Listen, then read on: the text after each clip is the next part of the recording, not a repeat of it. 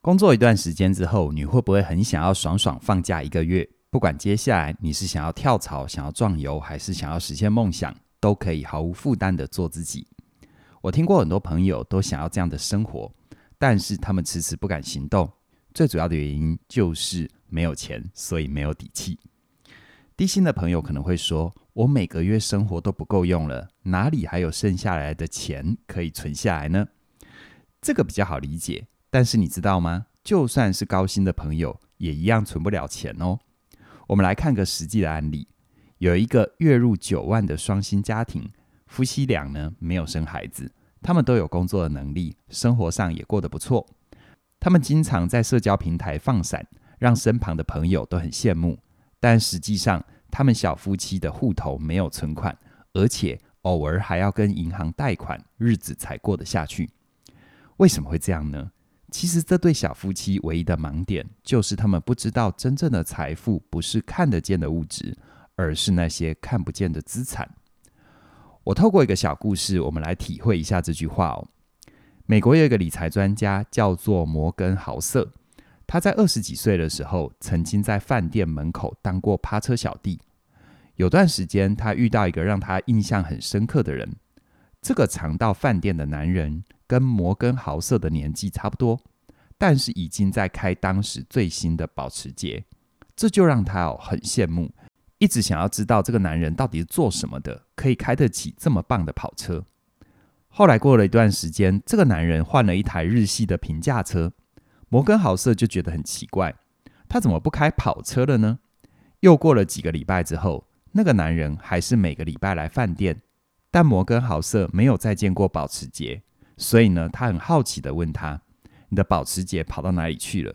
结果这男人回答说：“因为他自己缴不出车贷，所以车子被扣押了。”这事情哦，让摩根豪瑟反思现代的社会风气。我们常用看得见的跑车，或者是贴在 Instagram 上面的照片，来衡量一个人的财富是否成功，但是却没有想到，我们看见他眼前开的车。但是看不见他的存款和账单，于是呢，就没有办法判断一个人的财务真实状况是不是真的为他的人生带来稳定和富足。日本有一个很知名的小说家宫部美幸，在他的小说作品《火车》里面，就有一段卡债族对于消费风气生动的描述。他是这样写的哦：想要做梦太简单了，有钱的人可以用自己的钱，而没钱的人。借钱作为资金，可以买一堆东西，奢侈过日子，身边围着高级品，这样子就会觉得自己实践了高级人生的梦想。但是，这真的有让人变得幸福吗？这是公布美幸对于物质是否等于幸福对世人发出的探问。听到这里，你可能也想到，既然是可以让人自由的底气。那为什么收入低的人存不了钱，而收入高的人一样存不了钱呢？这背后有一个核心，那就是欲望。人类社会从工业革命以来，机械化的设备大大的提高生产的能量，商品制造的多了，势必就要卖出去。这促使全球高速推动经济的发展，同时也刺激了人们的欲望。所以，就算大部分的人食衣住行都已经得到满足。但是我们总看见比自己更好、更有钱的人，他们有什么，所以欲望就停不下来。于是，当人露宿街头的时候，他会梦想能够租到一个小套房。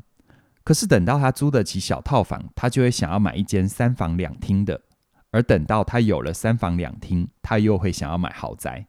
事实上，这种无法停止的欲望，并不是天生的，而是在社会化的过程里，一步一步被激发出来的。这也才闹出一个笑话嘛。美国一个很有名的女歌手蕾哈娜，她虽然赚得很多，但因为长期过度消费的习惯，她的债务一度超过户头里面的存款，让她濒临破产的边缘。而她对自己这样的财务状况很不满意，所以呢，就上法院告她私人的财务顾问，认为她的财务顾问渎职，没有给她适当的建议。结果没有想到上了法庭，财务顾问直接问蕾哈娜说，难道我真的有必要跟你讲？你要是花钱买东西，最后你只会得到那些东西，而不是钱吗？其实像蕾哈娜这种花钱上瘾的状况，无论他是用钱来疏解压力，还是需要很多名牌来彰显自己的身份地位，这背后的症结还是欲望啊。所以嘉玲老师才会说，理财理的不是钱，而是欲望嘛。你是很有意识的花钱，还是被无限的欲望所控制，花了太多不该花的呢？具体来说，要怎么样厘清什么该花，什么又不该花呢？我跟你分享一个很容易判断的方法，那就是回到未来。没有错，你没听错，不是回到过去，而是回到未来。如果用一句话来形容，回到未来的重点不是不能花钱，而是怎么花钱，怎么花才能够更快达成你要的结果。这就好像月入九万的小夫妻。他们欠银行的钱越来越多，急着找理财专家帮忙的时候，被问到钱花到哪里去了，结果他们是一问三不知，只能很模糊的都说花在该花的地方。而像是这样的状况，他们就很难做钱的主人，他们只会成为欲望的奴隶啊。后来呢，理财专家就要求他们先乖乖的记账一个月，搞清楚每一块钱是怎么流进来，又怎么样花出去的。等到一个月过后，他们有所本的看见自己的房贷加车贷吃掉了大部分的收入，再加上三餐的外食，花费和收入的占比严重的不合理。再这样子下去哦，房子车子都可能保不住，而且呢还要背一屁股的债，这肯定不是他们想要的未来，所以呢才决定好好的先处理债务。而如果是低薪的朋友，要怎么样回到未来呢？其实基本功都一样，那就是记账。举个例子哦，我有一个在外面租房子、收入不到三万块的学员，他一直想要参加我的实体课，但他认为自己是月光族，不可能存到钱。可是后来他先参与了我们的线上课程《理财心理学》，他就从记账这件事里发现，每天一杯手摇饮的费用，就是他可以帮自己省下来的钱呐、而且呢，他在学习的过程里，他了解到欲望会反扑，所以呢，在存钱的过程里，并不是一昧的去压抑欲望，而是帮自己找到替代方案。他用大卖场的茶包帮自己做冷泡茶，如此一来，他还是可以每天喝饮料，而每天却可以省下五十块。等到存了一年来参与实体课，再把实体课的收获运用在工作里，帮他增加收入。这就是他真正想要的未来。回到你身上，你的未来如果可以发生什么事情，会是你真心想要的呢？如果你也有很想要抵达的那个未来，那么在理财心理学里，还有更多健康用钱的习惯，这些能够帮助你花出去的钱再流回来，支持你过上更有底气的好人生。而如果现在的你，距离你想去的未来，少了点创造结果的能力，那么在我的过好人生学线上课程里，我会陪伴你学习生涯发展的四大背景能力，它们分别是创造结果、建立生态圈、做决定，还有创造意义的能力。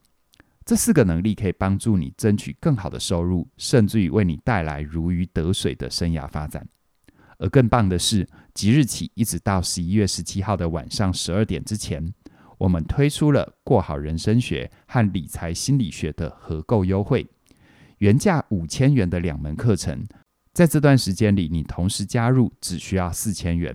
而如果你已经加入了其中一门课程，你很想要参与另外一门课的话，我们也有单门课程现折两百元的优惠。很鼓励你把握这难得的机会，期待我们在线上课程里跟你一起学习，一起前进。详细的课程资讯在我们的影片说明里都有连结。那么今天就跟你聊到这边了，谢谢你的收听，我们再会。